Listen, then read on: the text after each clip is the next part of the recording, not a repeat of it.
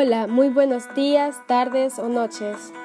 Hay una frase célebre de Jorge Luis Borges, la cual dice, la lectura es a la mente lo que el ejercicio al cuerpo.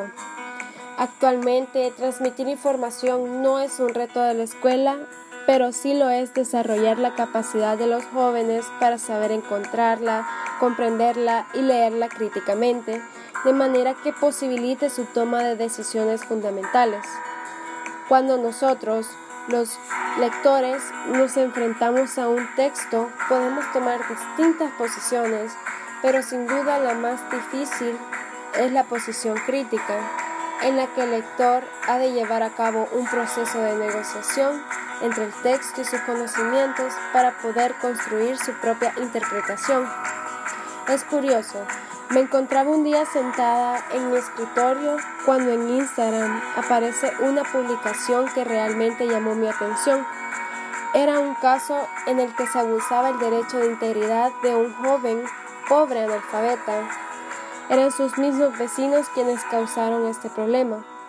El joven aparecía junto con su familia y al parecer no habían tenido el privilegio de la lectura ya que no encontraban forma de comunicarse ni de poder defenderse por lo que en ese momento llegó en mi mente un pensamiento, el cual muchas veces tenemos tendencia a dar la solución cuando lo interesante no es si la solución es correcta o no, sino generar estrategias para aprender a resolver conflictos por medio de la lectura.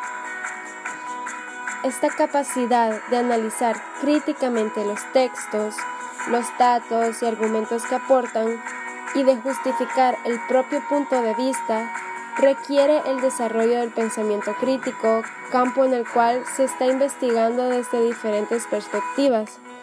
Desde los distintos puntos de vista, se coinciden que para promover el pensamiento crítico se debe prestar atención al desarrollo de las creencias de las personas, facilitar un aprendizaje activo alrededor de los problemas relacionados con situaciones de la vida real y estimular interacciones entre los individuos que posibiliten hablar y compartir distintas formas de ver al mundo.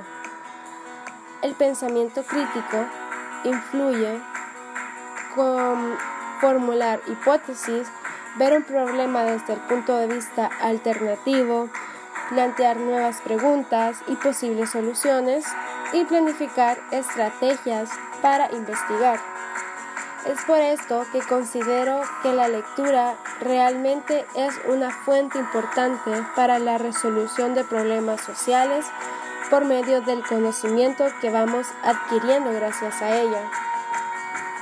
Entonces, ¿qué esperas para tomar un par de libros y comprender sus significados para crear tus propios criterios y así mejorar tus habilidades sociales? Hazlo y verás cómo cambiarás la forma de ver al mundo.